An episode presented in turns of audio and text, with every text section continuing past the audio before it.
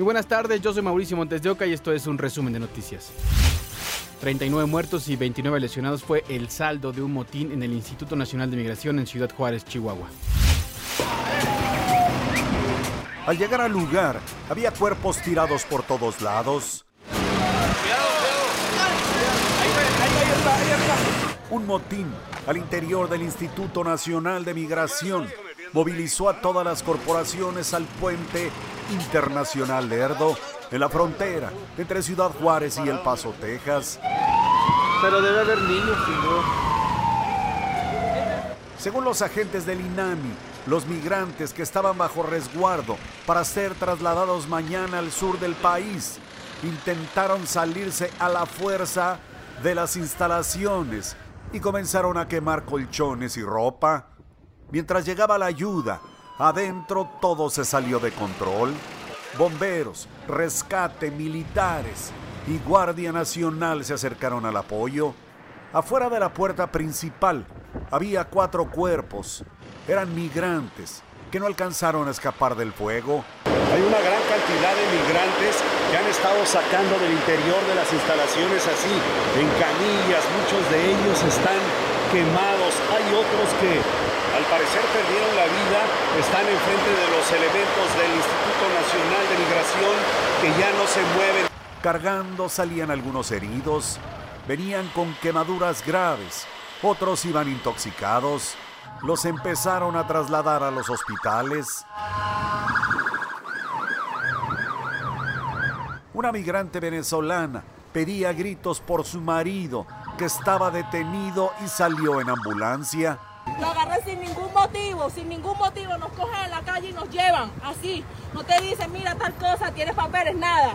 Te cogen y te llevan y ya y te meten. En el estacionamiento del INAMI, cubiertos con plástico, estaban las víctimas mortales. La cifra final es de 39 migrantes fallecidos y 29 heridos que fueron trasladados a cuatro hospitales. Reinaldo Lar, Fuerza Informativa Azteca. Circulan en redes sociales imágenes de lo que ocurrió al interior de la estación migratoria tras haberse iniciado el incendio. Se observa que los custodios se percatan del fuego del otro lado de las rejas y se marchan sin prestar auxilio a los migrantes, mientras estos tratan de tirar la puerta para huir sin lograrlo. En segundos el espacio se llena de humo y al fondo se alcanzan a ver las llamas. La Fiscalía General de la República abrió una carpeta de investigación para aclarar lo sucedido, mientras que la Organización de las Naciones Unidas demandó una indagatoria exhaustiva. Algunos de los migrantes que iban a ser trasladados a la frontera sur fueron retirados ayer por los elementos del Instituto Nacional de Migración de los cruces con semáforo donde pedían limosna en Ciudad Juárez, Chihuahua.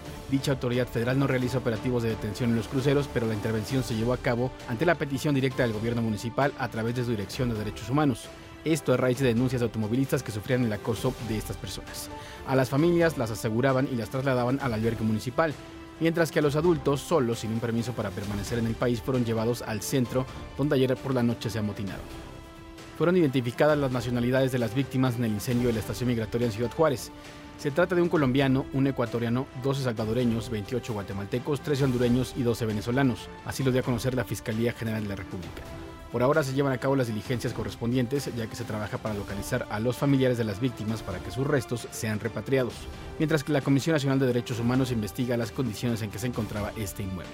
Se proporcionará tarjetas de visitante por razones humanitarias a los lesionados y se cubrirán los requerimientos médicos, así lo informó el comisionado del Instituto Nacional de Migración, Francisco Garduño. Además, el funcionario visitó hospitales locales para verificar el estado de salud de los migrantes tras el incendio en la estancia de migración en Ciudad Juárez, Chihuahua. Migrantes suben a trenes de carga en Coahuila para continuar con su viaje en la frontera. No te dejes agarrar por la migración, no te dejes agarrar por la migración, no te dejes agarrar por la migración, por la migración, por la migración. Si la migración te agarra, te Mientras su paso es duro, ellos buscan la manera de hacerlo leve, llevadero. Ahorita donde estoy, ya gané 2500. Y es que viajan personas de todas las edades llenas de sueños, de metas. Pero también en cada paso que se da hay miedo, hambre y frío. Este es el momento para que verdaderamente todo el mundo escuche y vea que es un problema. ¿Sí ve? Que es un problema que muchas de las personas que hoy están saliendo de, de su país, de su territorio, no están saliendo porque quieren, sino es una necesidad, es una obligación. Y es que si usted se ponía a ver, la mayoría que salen son personas jóvenes. Durante la noche del pasado domingo, arribaron entre 600 y 800 migrantes a la ciudad de Torreón. Y han retomado camino en los diferentes trenes que han salido con dirección a Ciudad Juárez. La mayoría fue partiendo. Nosotros venimos, tenemos ya seis meses, porque nosotros estamos desde el cierre recién de la frontera.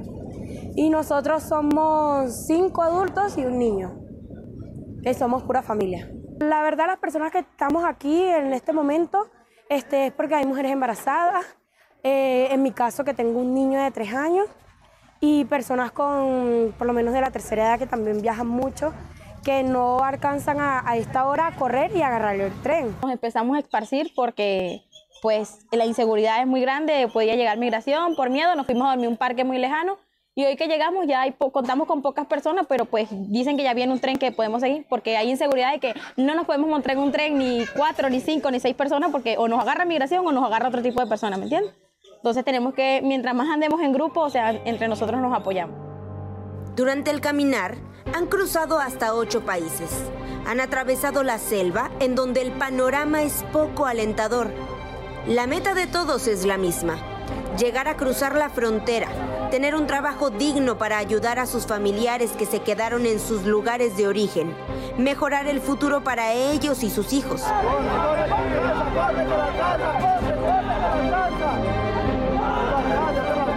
Nicole Morató, Fuerza Informativa Azteca.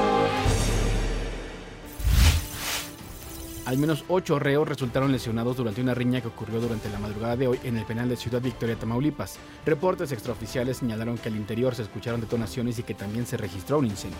Para recobrar el control de la situación ingresaron autoridades del penal, elementos de la Guardia Estatal con el apoyo del personal de la Secretaría de la Defensa Nacional, de la Guardia Nacional y de la Policía Ministerial.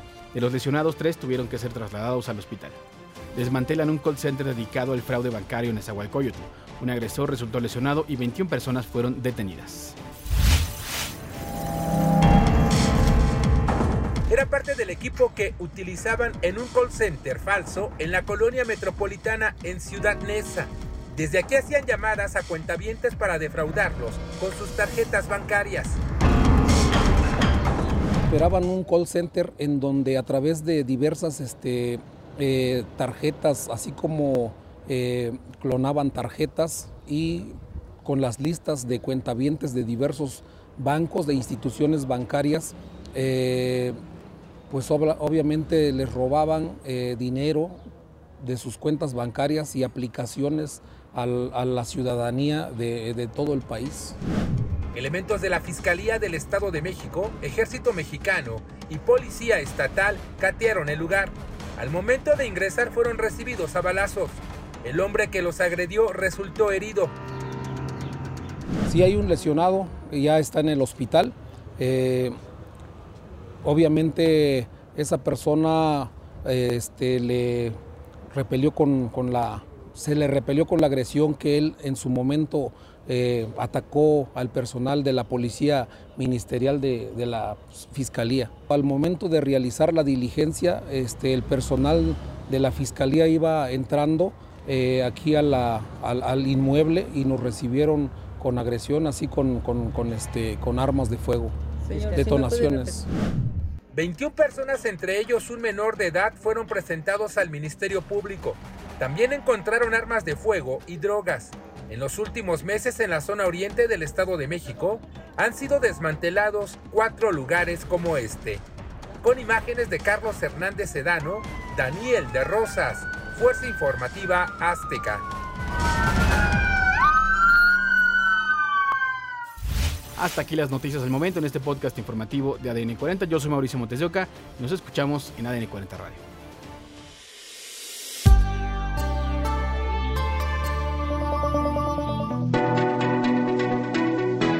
podcast es presentado por VAS, la super app que te ofrece muchas y nuevas formas de pagar todo lo que quieras con tu celular. Olvídate de las filas y dedícate a lo que más te gusta. Ver tele en vivo, películas, escuchar música, podcast y estar siempre enterado de las noticias más importantes. Todo en un mismo lugar. VAS, la super app con todo.